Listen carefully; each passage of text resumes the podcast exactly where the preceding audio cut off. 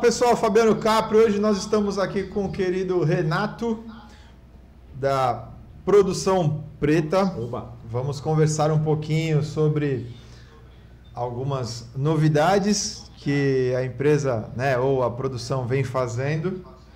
E vamos trazer também um pouquinho de informação sobre os casos mais recentes aí que a gente tem percebido que não são tão agradáveis como a gente vê, né? Então, acho que é hora da gente pensar um pouquinho aí, refletir um pouquinho de tudo que tem acontecido, né? Renato, obrigado pelo, né, por aceitar o nosso convite.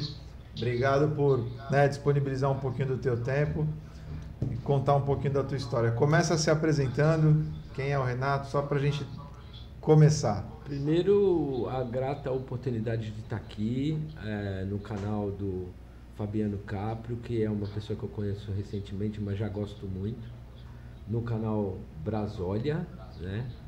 E também pelo, pela oportunidade de tra transmitir pelo, pelo nosso canal do Instagram da Produção Preta. Eu sou um carioca suburbano, de quase 50 anos de idade, estou 49 e pouco. É, eu vim para Santos ainda com 14 anos de idade, então toda a minha uh, juventude foi passada aqui. Então Santos para mim é uma casa, né? É, eu ao mesmo tempo que morava no Marapé, eu tinha grandes amigos na zona noroeste e estudava no Escolástica Rosa. Então, assim, já comecei esquadrinhando a cidade inteira, né? Nos primeiros momentos de Santos. E, assim, fiz grandes amigos, né? É, tive a oportunidade de fazer uma faculdade é, que é considerada uma faculdade de elite, sim, mas é uma faculdade de elite que comportou vários tipos de personalidades. Eu fiz Unisantos, eu fiz a Faculdade de Direito de Santos, onde eu conheci grandes pessoas, como o Alexandre Alvarez, se estiver escutando, e tem que estar escutando isso, né? que é um parceiro grande de nós todos aqui. Né? Tá ouvindo, tá ouvindo, então tá ouvindo, né? Entre outros amigos, né? E depois de formado, e apenas depois de formado, isso é importante dizer, é que eu parti para a área de humanidades.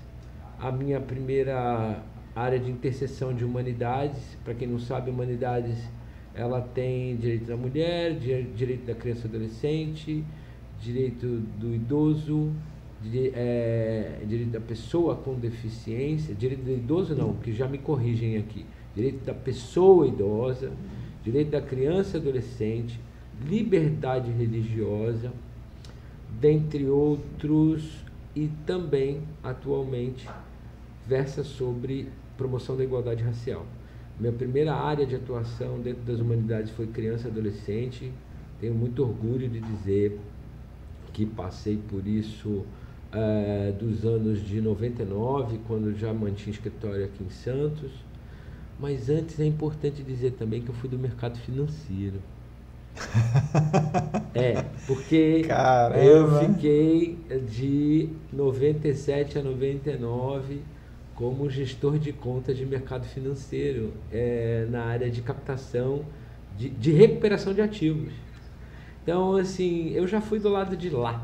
E por isso. Já teve do lado agressivo da máquina, né? do lado muito agressivo da máquina, porque a gente conhece bem o, como o, o, o lucro né, é máquina de louco, como diz o, o, o um cantor que eu gosto muito que é o, o, o Passapulso, né, da esqueci agora a banda, daqui a pouco eu lembro, é né, uma banda baiana bem legal. É, o que acontece é que hoje né, essa relevância ela existe, mas demorou muito tempo, mesmo para o, a, a, a e aí já entrando especificamente, para que o reconhecimento do direito da criança e adolescente fosse vivo. É, demorou basicamente dos anos 90 até os anos 2000 para haver uma cobertura geral no Brasil sobre o direito da criança e do adolescente com os conselhos municipais da criança e adolescente e os conselhos tutelares. E mesmo isso não garantiu a plenitude desses direitos. Tá? Importante dizer que o Brasil é uma grande evolução. Esse negócio de deitado eternamente em bliss esplêndido é só para quem não está observando. Sim, né? sim.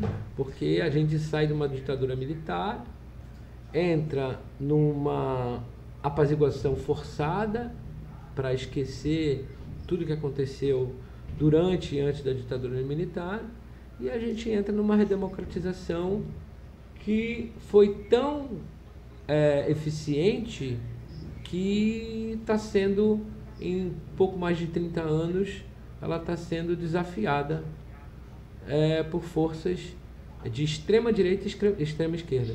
Para a gente saber que. Eu acho que é uma, é uma guerra, né? Um cabo de, de força a todo momento, né? Seja para um lado, seja para o outro. Sempre tem alguém ali tentando ver se a nossa Constituição é realmente blindada e se tudo que envolve as, as regras né, ainda está dentro da, da, da, proteção e se tem alguém olhando. Né? Né, aquela ideia, faz o cercadinho e deixa lá. Não, vê se tem alguém olhando. Vai lá de vez em quando, tenta abrir a porta, dá uma forçadinha tal, para ver se a gente consegue quebrar aquela, aquele cercadinho, porque de repente tá lá, mas não tem ninguém olhando, né? É, o, o importante é que dentro dessas humanidades, na verdade, eles deveriam ser protegidas de forma integral para todas as pessoas. Então a pessoa não deve ser protegida porque ela é negra, a pessoa não deve ser protegida porque ela é pessoa com deficiência, LGBTQIA+, que é outra humanidade mas ela deve ser protegida pela integralidade, pela individualidade dela. É isso que diz a Constituição Federal. Mas hoje há uma pressão muito forte para que o sistema seja protegido é, contra as humanidades. Né? Assim, você tem um, um, um, um país que elegeu é, na Constituição que existiam prioridades na área da saúde e da educação, mas efetivamente você não tem, não tem essa priorização a partir do momento que o teto de gasto vai justamente em cima disso. É. Então, assim. É, eu, não adianta você controlar por um lado né, e soltar por outro. Né? Você coloca uma limitação de gastos para que a coisa não fuja do controle, mas aí dentro dessa limitação de gastos você envolve é, situações que estão há muito tempo sendo né, reduzidas, diminuídas, esquecidas. Né? Então, acho que... Fabiano, só para dar um exemplo prático para o pessoal que está aqui, deixa eu ajeitar sua câmera para você ficar bonitinho aí na. Não sei nem se está. Pronto, agora. Feito. É, eu, eu, eu, vou, eu vou te dar uma, um exemplo prático relacionado ao encarceramento humano. Tá? É, nos últimos 10 anos, isso é uma pesquisa que a gente fez dentro da OAB, é, quando estava na, na Comissão de Direito e Liberdade Religiosa da OAB de Santos, o encarceramento humano trouxe para São Paulo tá, é, um milhão de pessoas libertas. Um milhão de pessoas libertas. Desse um milhão de pessoas libertas, que é outro direito humano, que é um direito humano você ser encarcerado e ser reeducado. Reconduzido. É, você precisa ser. É, é, é, é prisão, contenção, reeducação. E o que acontece é que houve, e, e isso ninguém nega, um aumento da criminalidade nos últimos 20 anos. Isso ninguém está aqui para negar nada. Só que também houve uma diminuição do, do, da formação e da reeducação contra um aumento do número de penitenciárias construídas. Então, é mais eficiente para o Estado construir penitenciárias do que construir uma formação para a recondução das pessoas. Considerando que 30 a 40% de quem está lá é reincidente. Então o Estado falha no momento no que. Básico, no né? básico. E mais do que isso, a gente tem aí um carceramento em massa, e eu não vou ficar polemizando aqui se há ou não necessidade de descriminalização de drogas, mas há 80% das pessoas que estão presas hoje são envolvidas com atos que têm a droga, a tráfico de drogas. Tem algum tipo de envolvimento. Dá, tem alguma coisa muito errada. Ah. Porque, na verdade, essas pessoas, aí entrando no tema da na promoção da igualdade racial, 80% dessas pessoas são pretas e pardas. Então, é, ah, mas e pobres? Sim, sim. É, e não é sinônimo isso. É preta e parda. Ah, mas é porque não há uma defesa regular. De... Não, a defensoria até tenta fazer e nós temos um convênio de assistência judiciária que há advogados particulares muito competentes que estão dentro disso. Ou acontece que há um, uma, uma pressão muito forte para o encarceramento e, uma, e essa luta contra as drogas é um, uma, uma grande janela para a gente ter um morticínio na favela. E a gente fica patinando na situação, né? Recentemente saiu uma, um estudo que é basicamente é 1 para 50, né?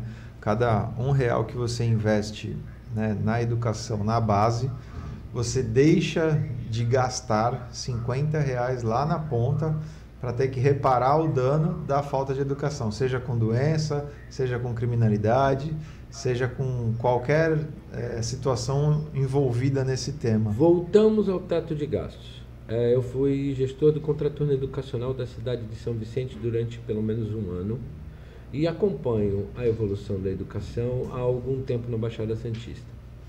As escolas novas, eu sinceramente não conheço, mas houve um tempo que em São Vicente tinha lousa digital. Sabe quanto tempo isso durou? Seis meses. Falta de manutenção, falta da capacidade de treinamento para uso. É, falta. Ah, não vou falar só de São Vicente, não. Houve a, no, no, governo Márcia Rosa, houve a distribuição de 26 mil tablets. Isso não durou um ano. Não havia uma utilidade. Nós não estávamos no mundo digital que nós vivemos hoje. As pessoas não, não, tinham, tinham preparo. Não né? tinham pandemia. E, e, e também não havia preparo. Com a pandemia, a gente ficou evidente que a tecnologia precisava ter, entrar na educação. Mas sem a pandemia, agora, a gente saindo dela, não há um plano minimamente responsável para que a gente possa fazer a distribuição correta do acesso Sim. e principalmente dos equipamentos. A gente teve cidades é, é, como São Vicente, que teve planos de 15 milhões de reais para se tornar uma cidade digital na área, na área insular. Isso morreu. A gente, a gente tem a, a possibilidade de ter, sinceramente, antenas digitais em todas as escolas. Onde está isso?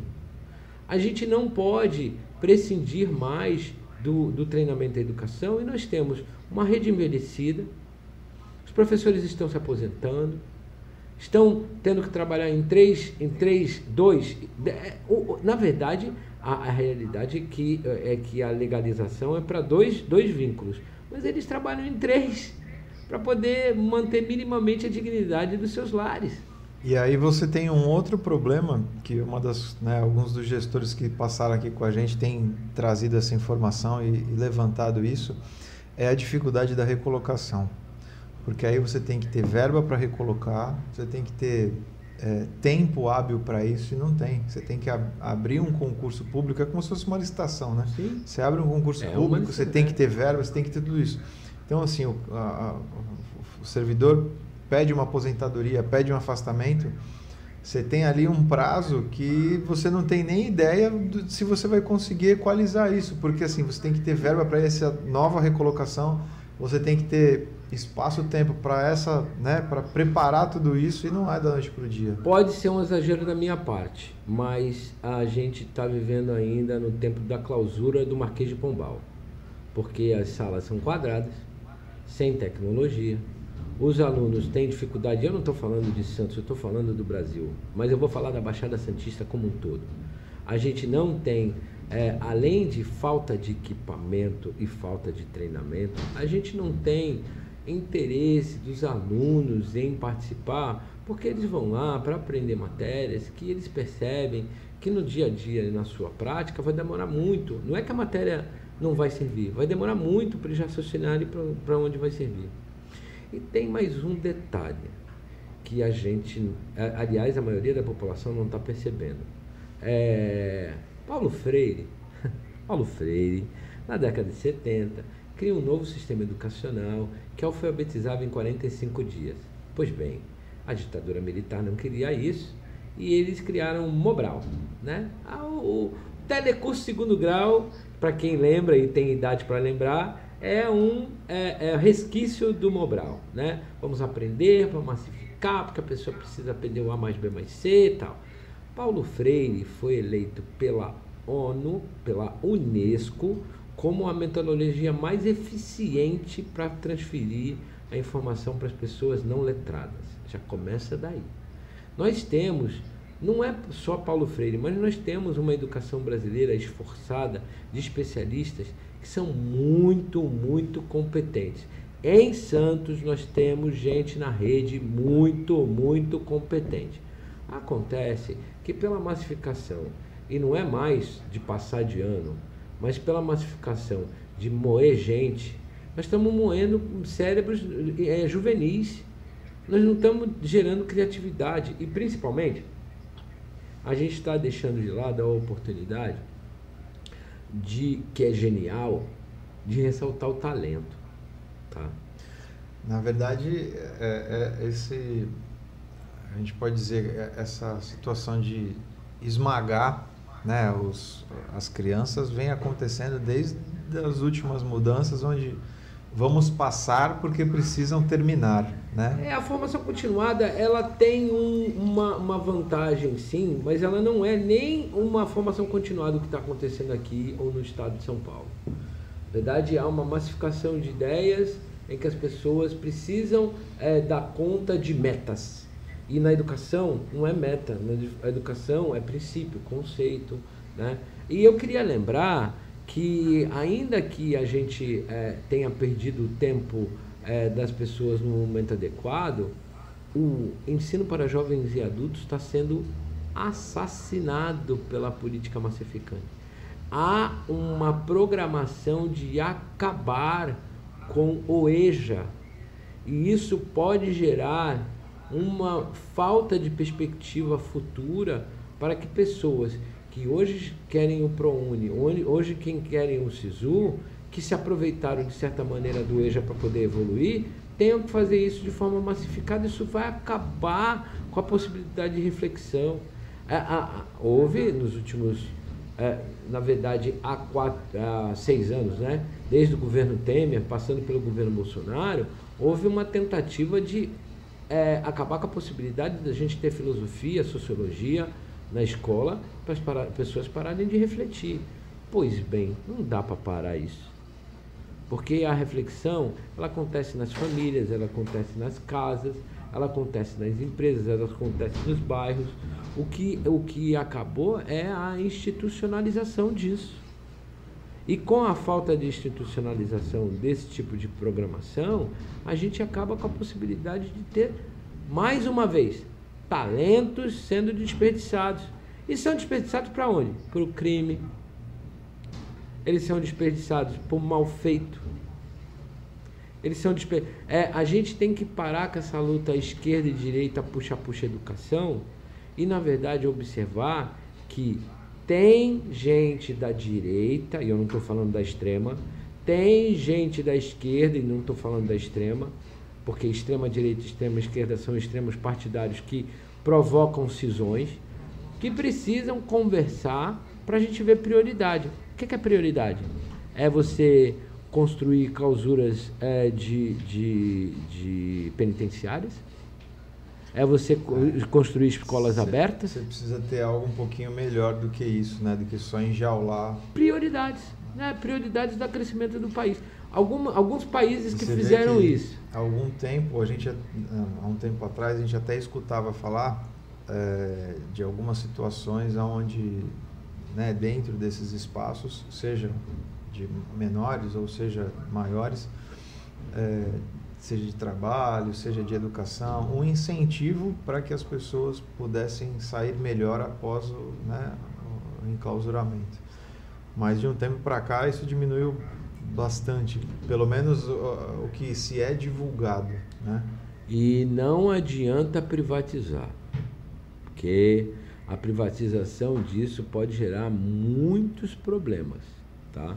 A gente não, não tem uma cultura de privatização de, de, de serviços é. Bom, uma, um, um desses efetivos que, tá, que acontece e temos problemas é a saúde. Né? Mas voltando a, a países que podem ser, podem dar algum tipo de exemplo para que depois do que, do que viveram de cataclisma podem se podem podem nos é, parecer melhores, né? O Japão, a Malásia, a Coreia do Sul. Ah, mas você está falando só de, de lugares que a gente não, não tem a cultura igual. O Japão, falar para mim que o Japão não é uma cultura ocidentalizada, Coreia do Sul não é ocidentalizada, o leste, o leste da, da Ásia não é ocidentalizado, é porque você não está olhando para o mundo. Lógico que eles têm uma base cultural diferente, talvez até milenária, tá? mas a base cultural brasileira é forte. Só que a educação não aproveita da base cultural brasileira, folcloriza. Na verdade, a gente tenta ser esquecido, né?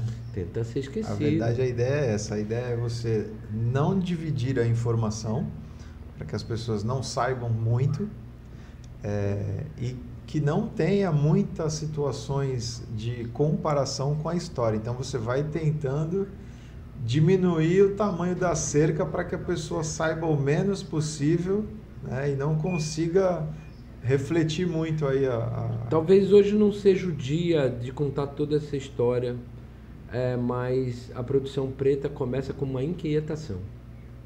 É, eu sou advogado há mais de 20 anos. Em determinado momento eu estava olhando para a criança adolescente, trabalhando na área da criança adolescente, e eu me deparei com algo. Tudo bem, qual é a maioria da do, do cor da pele dessa galera que está aqui, que eu estou defendendo, que eu estou protegendo? É preta? É parda? E os dirigentes? São brancos? Por quê? Cadê a dirigência negra para poder gerar a cultura? Onde está, como exemplo, uma escola de samba? Né? Ah, marginal, não sei o quê. Tem certeza? Tem certeza de que uma escola de samba é uma escola marginal? É, outra coisa, você conhece a capoeira de uma maneira profunda para saber que em Santos, por exemplo, se criou uma capoeira antes é, do século XX, que é a Pernada Santista, você sabe que é, é, José Bonifácio de Andrade Silva, que é o nosso patrono da independência, antes, porém, em 1824, escreve uma carta para a liberalização dos escravizados em cinco anos, para que isso acontecesse em 1829 você sabe que ele escreveu isso por causa da Revolução Haitiana, que chegou em ecos aqui, que tinha o mesmo número de. Haiti é pequenininho, o país mais desgraçado do mundo. Quando não tem revolta, tem. tem, tem é, Acidente. É, não, mas tem, tem catástrofe natural. Mas foi um país que foi tornado independente porque tinha o mesmo número de uh, negros em função do Brasil 10 para 1. 10 para 1. Assim, a gente trouxe 12 milhões de almas da África, de, várias, de vários países, de vários, na época, espaços da África, hoje que são países, né? Mas 5 milhões vieram para o Brasil, isso no, no começo do século XIX, ele, ele já tinha essa conta. Tanto é que no final do século XIX se propôs a ter uma imigração forçada para branquear a sociedade. Então, são todos fatos que estão aparecendo agora na sociedade e que são sabidos, Fabiano, pelo menos desde o 1850. E, e são abafados porque é muito mais importante você ter a, a ferrovia Santos Jundiaí. É muito mais importante você garantir o, o, a política do café com leite é muito mais importante você garantir que você vai ter a industrialização dos, cinco anos em, eh, dos 50 anos em 5 de Juscelino Kubitschek.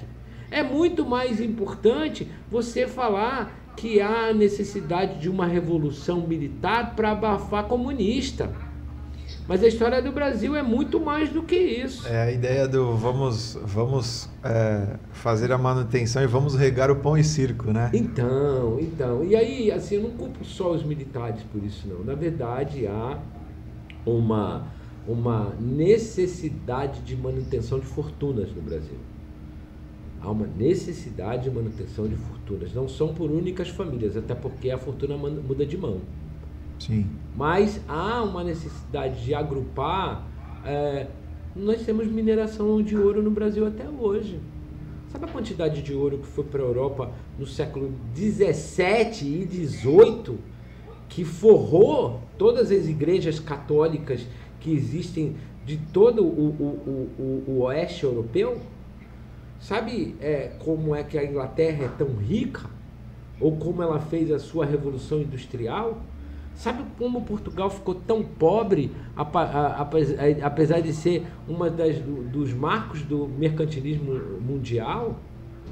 É Brasil que está financiando. Aliás, nem era este Brasil que a gente conhece. Né? Ah. Então, assim, se a gente. Eu não quero olhar só para o passado. É que a gente ainda existe riqueza e não é o nióbio. Não é o nióbio. Essa é uma das. Né? Não, não. Esse, é, esse nem é riqueza comparado ao que se tem. Mas a gente tem riquezas energéticas potentíssimas. A gente tem riquezas bioprocessadas potentíssimas.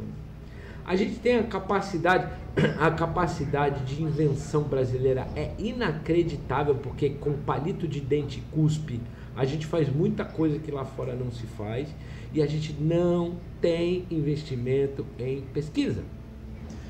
Voltamos à situação da educação. Sempre volta. É, porque Sempre é, volta. é, onde a gente acaba patinando. Né? A, a produção preta, então, na verdade, ela surge como empresa é, de é, segundo setor. É uma empresa, ela não é uma organização não governamental.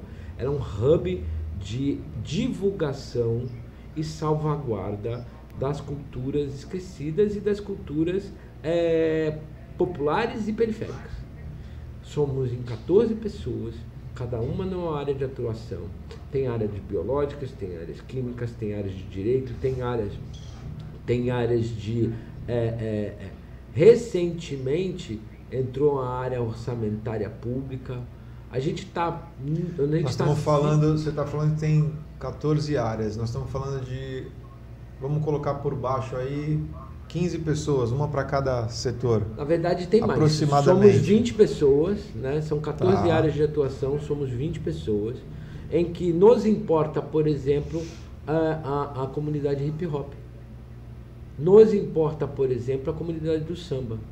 Se a gente pegasse, só para dar um exemplo do porquê que nos importa o samba, se a gente pegasse os sambas é, de Rio de Janeiro e São Paulo, dos anos 50 para cá, e fizesse um livro de história, a gente teria uma história nova para contar. Se a gente pegasse os sambas, porque um samba ele não é feito simplesmente por uma inspiração, ele tem todo um processo sim, de evolução. Sim. Né? Ele, ele, ele, ele é a partir do enredo, ele é a partir de uma pesquisa histórica, ele faz com que a comunidade se reúna, ele, ele, é, ele, ele é ritmado, ele é cantado, ele é, é processado como um, um produto para que naquele ano toda uma comunidade de 3 mil, 2 mil, 500 pessoas estejam próximos a eles. Eu estou falando de uma cidade que nos anos e aí você envolve 80, estudo gráfico, estudo escrito. Nós estamos falando de uma cidade musical. que na época de 70 a 90 foi cidade lírica, foi cidade de carnaval. E por um motivo muito muito, muito político, isso foi desviado. Não se queria, na época do Beto Mansur, que se continuasse a evolução que tinha.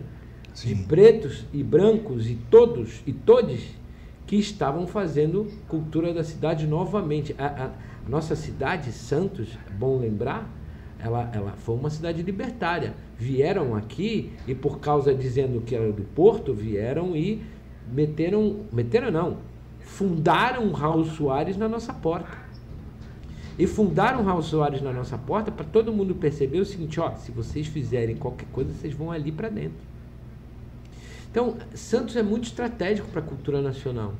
Por causa do porto, sim, mas por causa do tipo de vida que a gente leva aqui, que é uma, eu costumo dizer, pororoca social. Por quê?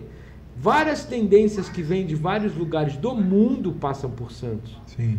E se a gente tivesse capacidade de processar isso para dentro da cidade, para os nossos jovens, ela ia virar um polo, não de tecnologia, ela ia virar um polo grande de invenção. Só sabe o que, que a gente faz com isso? Nada. Voltando é a mesma coisa que a gente faz com as cargas que passam pelo porto. Não é, se faz quero, nada. É, eu não Vamos... quero chegar nesse detalhe, até porque não sou especialista na área, mas eu posso dizer uma coisa. A gente precisa dar conta dessa enorme capacidade cultural que a gente tem, que precisa em, em, é, é, é, parar e desmistificar a, as divisas, as divisas regionais. A gente precisa das outras cidades para evoluir. Santo São Vicente, Guarujá, Cubatão, Itaiaém, Mongaguá, Praia Grande, Peruíbe, se eu não esqueci ninguém, precisam estar, Betioga, precisam estar junto nesse empenho, porque, sinceramente, nós somos muito pequenininho com o estado de São Paulo, mas nós somos muito potentes. 1 milhão e 800 mil pessoas para poder dar conta disso é muito pouco. Então, a gente não é nem um país pequeno da, da, da a gente não é nem um país pequeno da Europa. Que, o Muita que, coisa. O que a gente sabe é que assim, tem muito espaço, tem muito espaço para crescer, tem muito espaço para evoluir, tem espaço para trabalhar, mas a gente não está sabendo colocar isso em prática. Né? A gente vê aí o que tem de espaço, a gente vê na agricultura, né? muita gente nem, nem, nem chegamos nisso, mas não muitas, muitas coisas saem daqui, né? O e as pessoas às vezes nem sabem. Sai e chegam. O direito humano à alimentação de qualidade, né, que é mais um daqueles direitos humanos que a gente estava falando, na verdade o conselho, existe um conselho, é ele é tão estratégico que foi o primeiro conselho de direito que o Bolsonaro deu a canetada para derrubar. De tão estratégico que ele é. É tão estratégico que, o, o, o, o, mais uma vez falando do seu Jair Messias, que não pode ser esquecido jamais, ele foi até a Rússia para tratar de fertilizante quando a gente aqui estava falando de agroecologia. Ele é tão estratégico que a gente não dá conta de entender qual a importância daquele, daquele espaço que temos ali na ponta da praia, que é o museu, é, é, museu de, não é museu de pesca, como é o nome? Bom, nós temos ali um, um, uma faculdade, né, que fica ali na ponta da praia, é, que ela trabalha com processamento de pescado para aumentar a qualidade do, do peixe que é processado e, e ter farináceos nutritivos para quem não tem é, para quem não tem como comprar o peixe. A gente tem a terra da banana, que é aqui do lado, né? A partir de Peruíbe, a gente tem a terra da banana. E quanta coisa dá para fazer com isso? As nossas feiras agroecológicas são tratadas como se fossem invencionices. É, uma das coisas que chama muita atenção é quando você vê aquela, o pessoal da banana né, na rua, e aí você pergunta, pô, tem as especiarias no saquinho lá, o que, que é isso aqui? Não, é casca. Pô, a casca da banana, a casca da banana. Você come o doce, você come a, a, a, banana, você come ela salgada, você faz o doce. Tem uma série de coisas que dá para fazer e que infelizmente a gente não vê tanta divulgação. Eu trabalhei um tempo em São Paulo, próximo da Sé, uhum. e tem o Senac lá, né? E tem a escola né, de formação dos, do pessoal da área nutritiva, de alimentação e tal. E tem o, o restaurante deles que você pode visitar. E volte e meia eles faziam uma barraquinha na rua mostrando como você pode não desperdiçar os alimentos tal, e fazendo essa parte de conscientização. Isso é algo que a gente também é, não tem muita essa educação de desperdiçar o alimento, né? Então, olha só, e, e eu vou é, falar sobre algo dentro dessa política de é, segurança alimentar, que é a compra pública de é, alimentos de é, pequenos produtores? É, eu, eu, dentre uma das coisas que eu fiz na vida, eu fui conselheiro estadual de segurança alimentar e nutricional. E a gente participa de reuniões e participei algumas aqui regionais. E numa delas eu fiquei extremamente assombrado. Por quê? É, a cidade de Guarujá, na época eu estou falando de 2016, ela tinha feito uma compra pública grande, né, segundo eles, de 68 mil reais, tá? Para alguns mantimentos que eles tinham que, ele, que eles tinham comprado. Só que eles estavam devolvendo 6 milhões de reais por falta de é, empenho na compra pública. E uma cidade, na época, é, como Santos, tinha acabado de comprar 4 milhões de reais de leite do Rio Grande do Sul.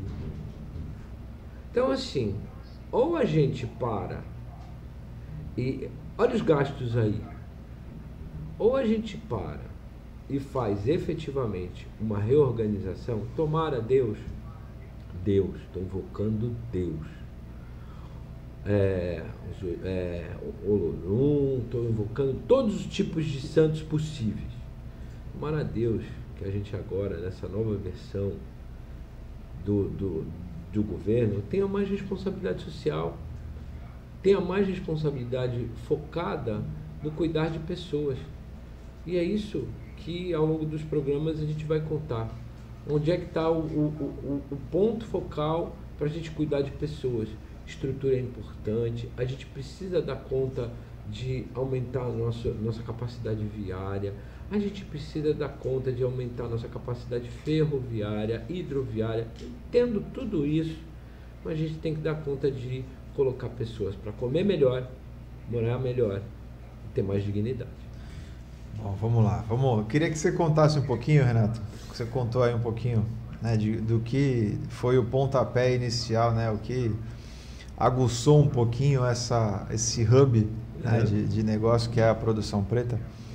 Mas eu queria que você é, levantasse aí um pouquinho de um tema que você mais, mais marcou em você, que foi a situação das crianças. Sim.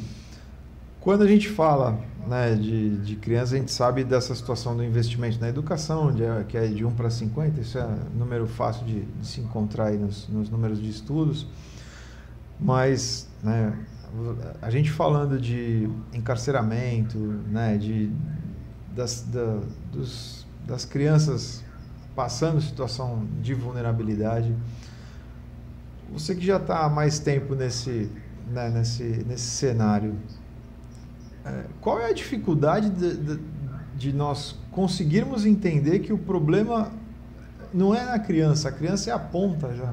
O problema é na base, na família, no suporte que a gente deve dar na família. Por que, que a gente não consegue entender isso e, e, fazer a coisa do jeito que tem que fazer, né? enfim, e dar o suporte que tem que dar? Porque a criança vendendo bala no sinal, a criança pedindo dinheiro, a criança, né, enfim, sendo maltratada, né, às vezes sexualmente, às vezes é, né, sendo agressiva, cara, isso é a ponta do iceberg. Então, é, primeiro que essa pergunta daria um programa inteiro, talvez dois. A segunda, é, a segunda coisa é a seguinte, assim, há necessidade de parar a gestão, a gestão, e eu estou falando de gestão pública ou e privada, tá? Pararem de tratar a criança e a sua família como se ela fosse um problema. Não é o problema. Na verdade, o que a gente tem é que nos corresponsabilizar. Essa história de deixar uma criança ser levada pela família para dentro da sala de aula e vai e pega e volta é fruto, primeiro, da falta de um contato direto com, da gestão pública ou privada com a família, da não responsabilização dos gestores sobre atos acontecendo com crianças que há um encobertamento. E não são com muitas crianças, porque tem muito mais família, é, é digamos assim, que toma conta da sua vida do que não é, e outra, eu acho que há uma perspectiva hoje errada sobre o que, que é família, sabe? Porque a família Santista, por exemplo, tem uma grande parte que é custeada pelos mais velhos, pelos avós, pelas avós. E que na hora de decidir o que vai fazer não são consultados, eles só custeiam. Tem uma grande parte de famílias que é, que é coordenadas por mães solo que trabalham o dia inteiro. E que se você da gestão não coloca à disposição alguém à noite para falar com essa mãe, você não vai falar com essa mãe. Então, assim, há uma necessidade de troca de paradigma da escola não ser um local de depósito da criança ou do adolescente. Eu não estou falando do. Não estou falando do público, não. Estou falando do público e do privado. Sim. Né? É, é, Até porque no público às vezes você não consegue deixar em tempo integral. E no privado você liga lá e fala, ó, a partir de amanhã ele vai ficar aí o dia não, inteiro. E não é só isso. Assim, é, é, é quando você vai educar e você vai ensinar, cada um tem um papel. Só que para o adolescente no, e a criança, você tem lá no Estatuto da Igualdade Racial que os responsáveis são o Estado, a sociedade e a família. E sabe quem está se responsabilizando nesse trio aqui? Talvez ninguém. E eu não estou falando de todas as famílias. Mas quando há um problema, todo mundo quer largar de mão. Sim. Ah, não, vamos dar, vamos dar um jeito. Ah, não, roubou, então vamos dar o um jeito, ou vamos dar porrada. Um amigo estava me contando outro dia que ele perguntou, ele é assistente social, ele me perguntou é, é, o seguinte, Renato, você já conversou com uma mãe? Já perguntou para ela se ela conversou com seu filho? Eu perguntei. É, e a resposta foi o seguinte em vários casos. Mãe, você. Mãe, né? Sempre a mãe, né? Vamos falar de pai. Pai, porque esses nunca falam. Pai, você já conversou com seu filho? Ah, eu dei uns gritos com ele. Pai, você já conversou com seu filho? Ah, ele é muito, eu dei uns tapas nele. Pai, o senhor já conversou com seu filho? O pai perguntou: o que, é que eu converso com um moleque? É bem por aí. É a mesma coisa, porque você não pode jogar a carga toda em cima de um professor que também é família, que também é pai, que também é mãe, que vai acabar não tendo tempo para ser pai e mãe, e nem deve. Porque isso também é um problema.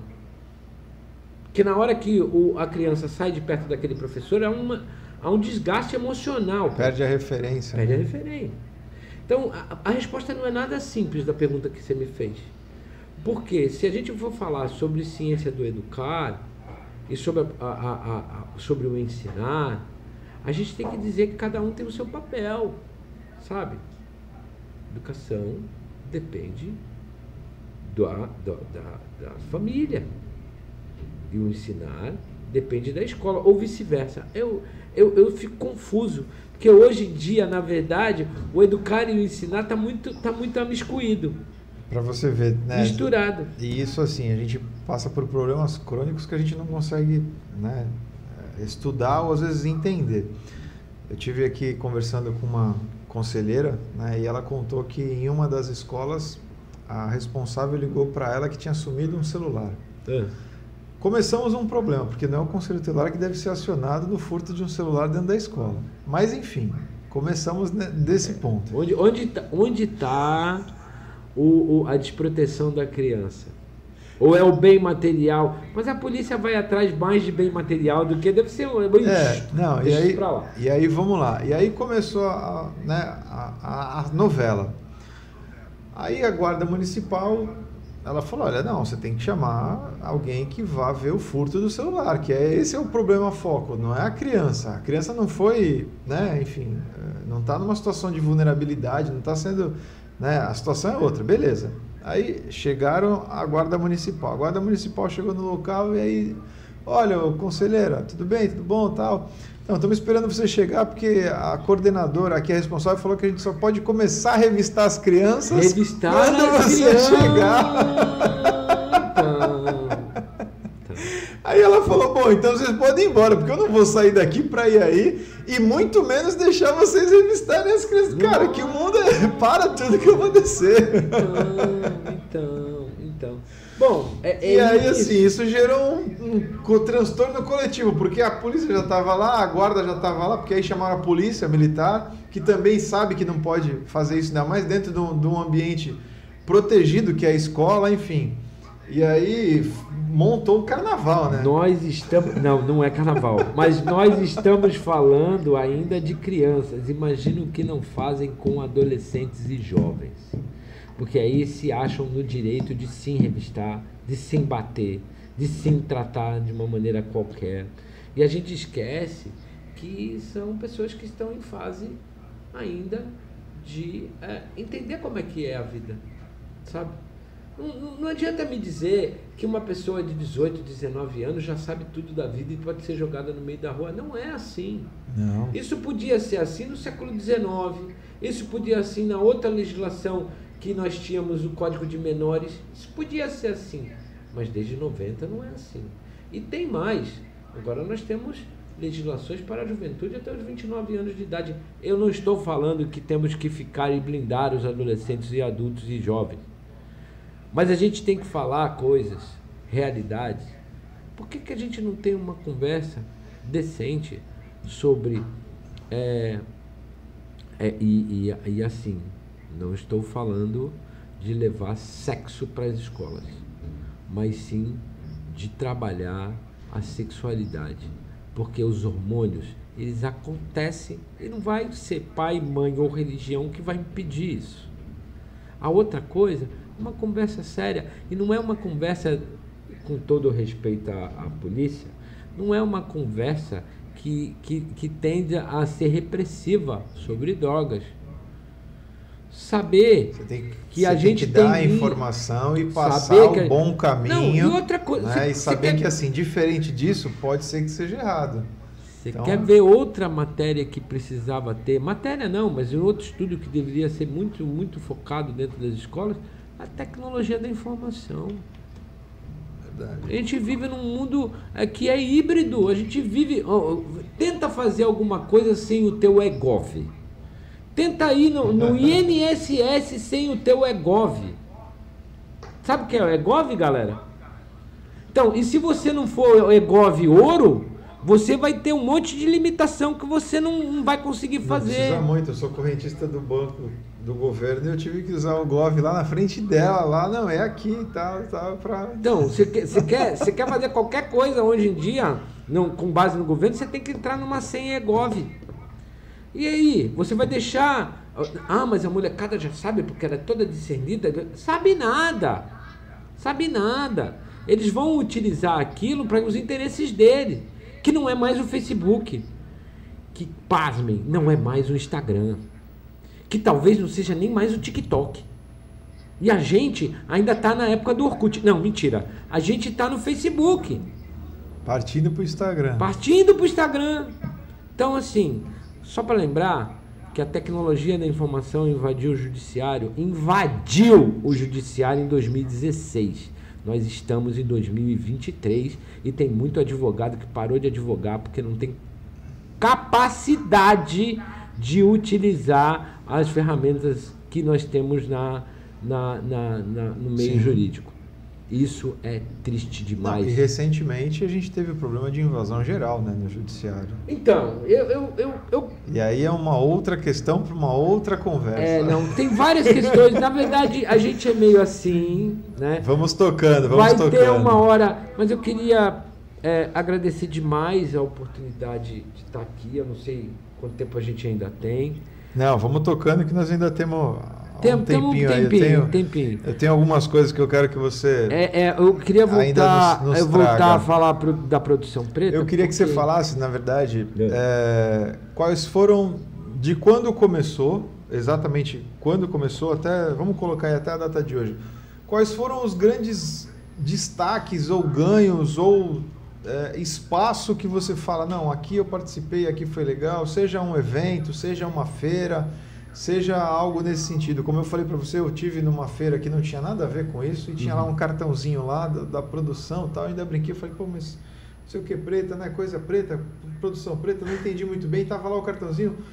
Mas, cara, né, quando, quando começou isso, até chegar hoje aí numa outra feira que não tinha nada a ver com o segmento, de repente tá lá alguém fazendo uma divulgação. Então, é, eu vou, para não ser muito prolixo, eu vou, eu vou dar três momentos que me diferenciaram.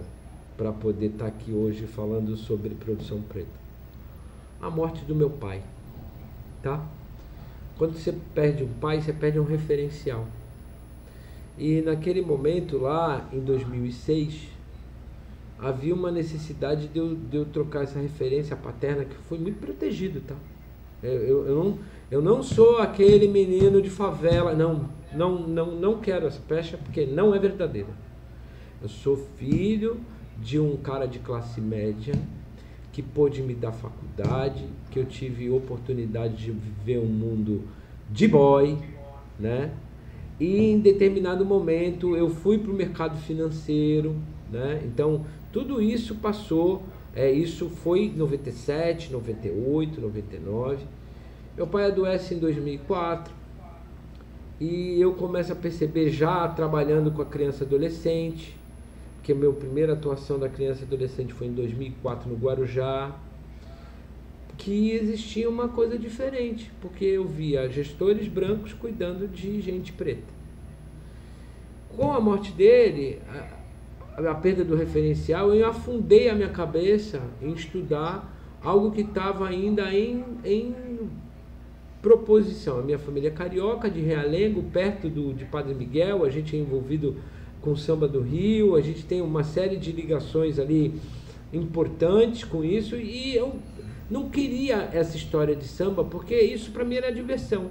Pois bem, eu fui para dentro da, das religiões de matriz africana, que eu sou é, é, é, iniciado desde os 5 anos de idade. Eu retomei essa, essa meu, meu enlace e tive oportunidade através de Paivan, tive oportunidade através de Jogão Wilson, que ainda está por aí, mas Paivan já se foi, de conhecer 50 a 60 pais de santo de uma vez. Assim, num ano, já conhecia toda essa galera por, por esse meu ímpeto de, de construir rede, de trabalhar para a igualdade racial. E não era esse nome, na verdade, trabalhar pelo, pela liberdade dos cultos e crenças. Então, este momento foi pela dor. A dor me levou a isso, tá? Eu estava lá em, em, em, trabalhando sobre isso, já, já, tinha, já tinha a marca de ter sido o advogado do, da Umbanda do Candomblé em São Vicente e fui, é, é, é, fui convidado para trabalhar no Guarujá e trabalhei em duas subseções ao mesmo tempo, Guarujá e São Vicente, 2011 e 2013.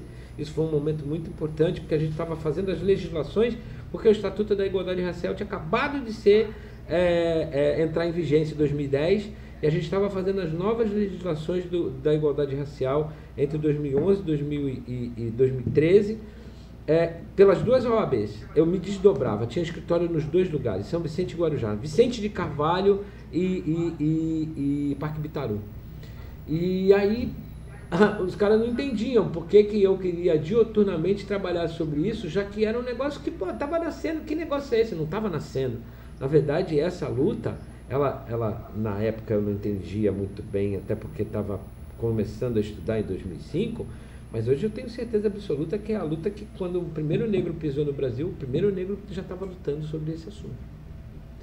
E aí, em 2013, eu estava em casa, tinha acabado a gestão das duas, das duas, dos dois conselhos, é sempre nos conselhos de direito. O, o, o secretário de Cultura na época, Mauri Alves, de São Vicente, me convida para ser da Casa da Cultura. É a primeira nomeação que eu recebo. E minha tarefa, articular o movimento negro para dentro do, do para dentro da cultura de São Vicente. Ah, poxa. Beleza. Vamos lá. Que desafio. É, porque quando você está na sociedade civil é uma coisa, quando você está no governo você é bandido. Você está levando dinheiro, você. É, é, uma coisa bem, bem é, importante que aconteceu comigo é que um escritório de advocacia me acolheu o tal do, do, do Alexandre Alvarez, sabe? Me acolheu e eu fiquei com o meu paletó pendurado no escritório de advocacia e fui para dentro do governo. Então eu mantive uma relação com o doutor Alexandre que eu muito quero bem, né? bem demais. E esse cara, é, na verdade, junto com uma equipe que ele tinha na época, eu, eu mantinha o meu escritório, pagava a cadeira que sentava, mas eu não vinha. não vinha. Porque depois, logo depois de gestão da, da cultura, eu passei a ser gestão do contraturno educacional de 26, unida 26 unidades da educação em São Vicente. E aí eu me aprofundei mais ainda em educação étnico-racial na prática. Eram 4.500 pessoas, crianças e adolescentes, mas mais crianças, e eram 400 funcionários foi me dada essa oportunidade por um, um, cara que é meu amigo muito querido, que é o Felipe Chiarello Souza Pinto, que hoje ele está na CAPES, né? E com ele eu aprendi muita coisa sobre gestão de educação. Então, são e pessoas brancas. Não tem esse papo de, ah, você não vai aprender porque você vai aprender, mas muito mais com o movimento negro, muito mais. Sensibilização, articulação, capacidade de você entender o que, que serve, qual é a gestão. Bom, em 2000 e aí já mais para frente, 2016, eu fui convidado para ser durante quatro meses coordenador de política de igualdade racial de Santos, né? Foi um momento muito splash and go, né? Mas mas foi um momento importante para entender como funcionava a máquina de Santos e também ao mesmo tempo conselheiro estadual da comunidade negra de 2016 a 2020. Eu acho que essa foi a grande oportunidade que eu tive de, as minhas custas, porque o conselho é voluntário, todos os conselhos de direito são voluntários, tá? As minhas custas a 30 cidades do estado de São Paulo, pesquisar o que, que era igualdade racial e promoção de igualdade racial para esse pessoal. Então, é, essa caminhada tinha que dar em algo. Ela criou a produção preta, tá. que é tá. esse ramo de negócio. E, e, a partir de 19, com a pandemia, 19, 20, 21, 22 e 23, algumas pessoas toparam a ideia de criar a Escola Preta, que é um produto da produção preta para poder desmistificar os direitos humanos e principalmente o Estatuto da Igualdade Racial, que é a Lei 12.288 de 2010, e hoje o Decreto 10932 de 2022, que é um decreto que foi aceito pelo Estado brasileiro, mas é a Convenção da Guatemala, que trata da discriminação racial e intolerâncias em todo o território americano. É uma, é uma convenção internacional da OEA, da Organização dos Estados Americanos. Então, essa caminhada não tem um fato. Na verdade, se eu for contar fatos históricos tal, não sei o quê. Teve alguns momentos que. Teve uma construção em que algumas pessoas, principalmente do movimento negro, o, o, o, o Marcelo Rezende, que é de Campinas, ajudou bastante. Elisa Lucas, que é de São Paulo, ajudou bastante. Mary Francisca do Careno ajudou bastante.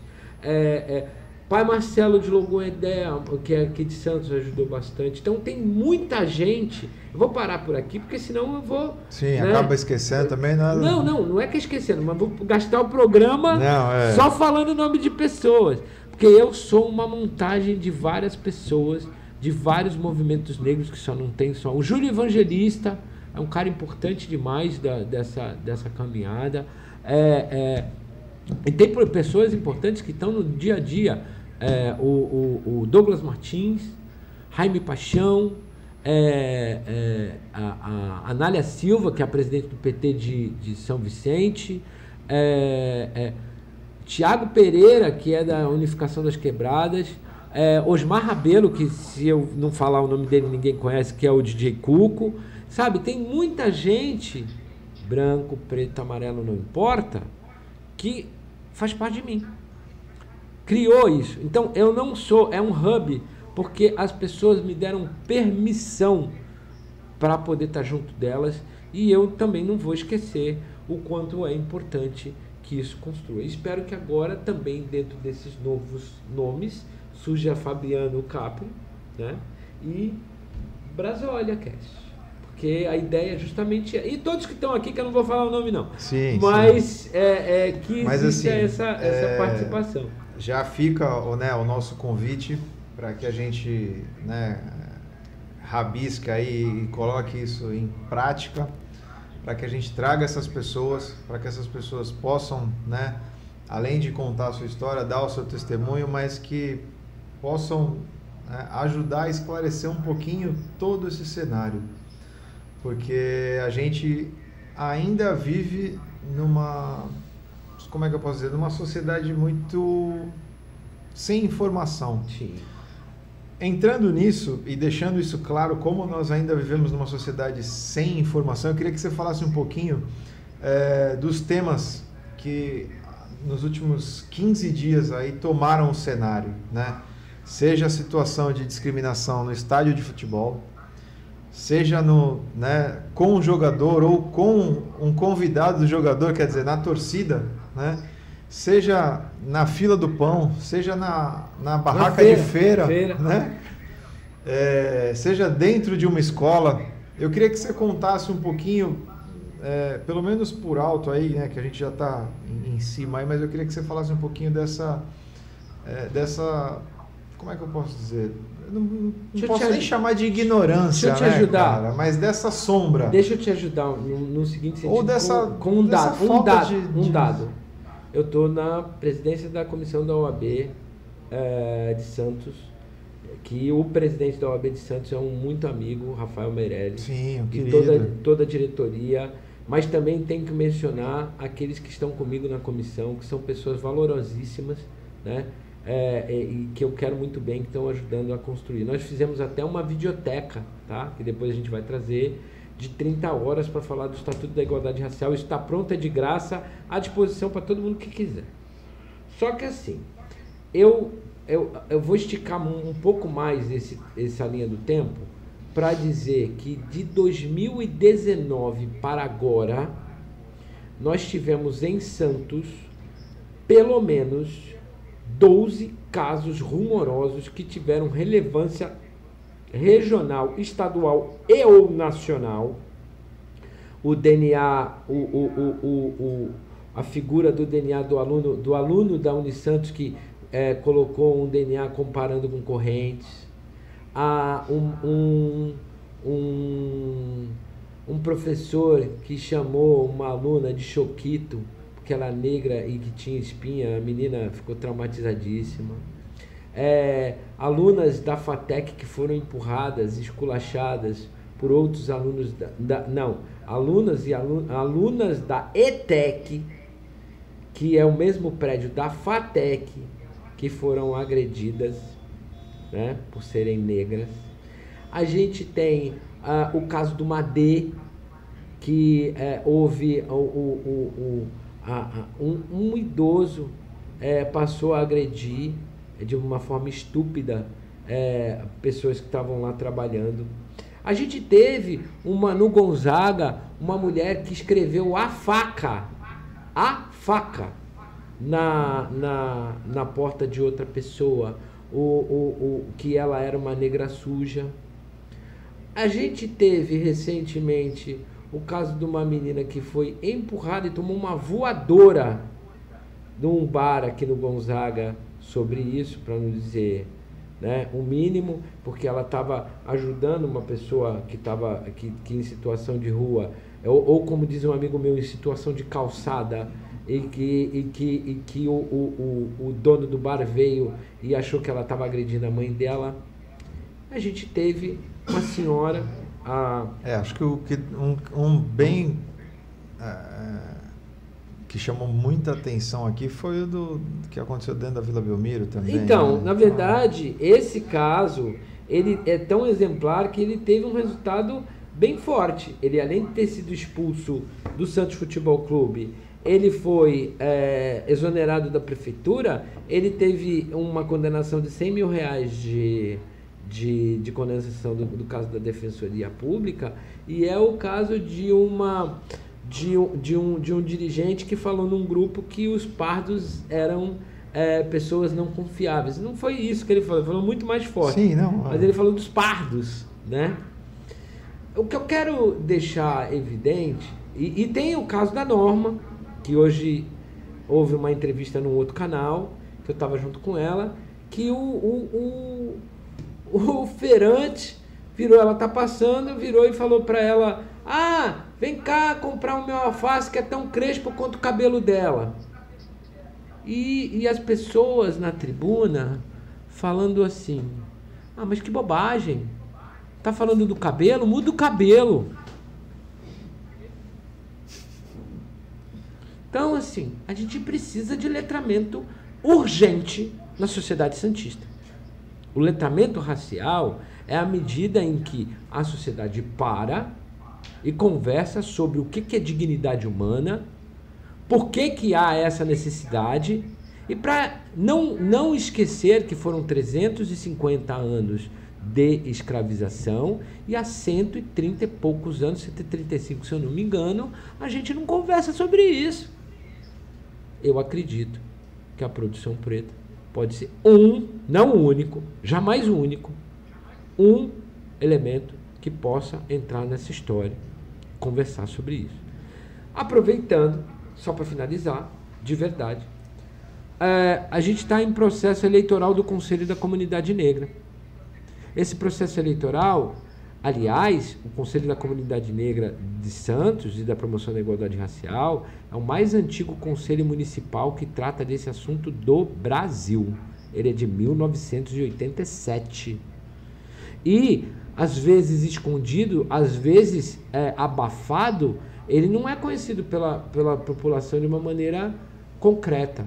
Que, inclusive, em Santos, tem uma política que tem conselho coordenação de, de, de execução de política, é, é, plano municipal aprovado em 2018 e ainda tem aprovado em dois, no ano passado um fundo que não é ah, uma coisa que vai salvar todo mundo, mas é um, é um fundo que indica que política pública vai existir, como tem o fundo da criança e adolescente. Então eu convido os, os internautas, telespectadores, os que estão vendo, né, para poder procurar principalmente no site da prefeitura, porque está lá, né? A, a, inscrição vai até 19 de julho. Tem tempo para você entender como funciona e participar. E todas as associações e coletivos, essa é a novidade, e coletivos despersonalizados, mas que trabalham nessa área, podem participar mediante as regras. Todo o Santista no dia 22 de julho, a partir das 8 horas da manhã, em local que ainda vai ser definido, pode votar. E pode entender, se não quiser votar, o que, que essa política tem a ver com tudo isso que a gente está falando desde o começo. Porque se você acha que a discriminação racial e a intolerância, seja religiosa, seja filosófica, não invade a sua vida, é porque você é muito desatento ou você é racista. Então é isso que eu gostaria de deixar como informação. Bom, acho que você fez aí um, quase um desafio ao galo, né? Para que as pessoas participem. Eu sempre lembro que Santos tem esse, esse viés participativo, né? A gente tem hoje até conselho de alimentação escolar e que às vezes as pessoas não sabem, então né, a falta de participação às vezes não tem muito como reclamar. Não posso reclamar que o síndico é ruim se eu não vou na reunião de síndico. Então, né, a gente tem que buscar aí um pouquinho do conhecimento, um pouquinho do, né, de saber o que está acontecendo para poder reclamar da forma certa e do jeito certo. Então era isso, queria novamente agradecer aí a, a tua presença, a oportunidade de contar um pouquinho. Né, nós começamos aí a arriscar um pouquinho da, da história desse hub né, que você trouxe e, na verdade, começar a, a, a desmistificar, né, não tratar como um mimimi, porque o cabelo é crespo, o cabelo é liso, não, mas tentar esclarecer que é, tem muita coisa que a gente deve é, entender nesse dentro desse cenário todo. Claro. Né? Então, é, fica aqui o convite para que a gente possa de repente pensar em alguma coisa semanal, mensal, enfim, da gente montar aí alguma coisa nesse sentido para que a gente traga é, isso para discussão, né? Porque quanto mais a gente fala, melhor a coisa é, se é, fica fica clara. Então essa é a ideia de se esclarecer. Então para isso fica aí o, o convite para você e para toda a galera do, do Hub aí, para que a gente possa a, a, militância, a militância já falaria para você, nós vamos trazer o escurecimento. Na verdade, o que a gente quer não é, é mudar apenas o padrão de trabalho. Existe uma disputa epistemológica. Epistemologia é a ciência do conhecimento.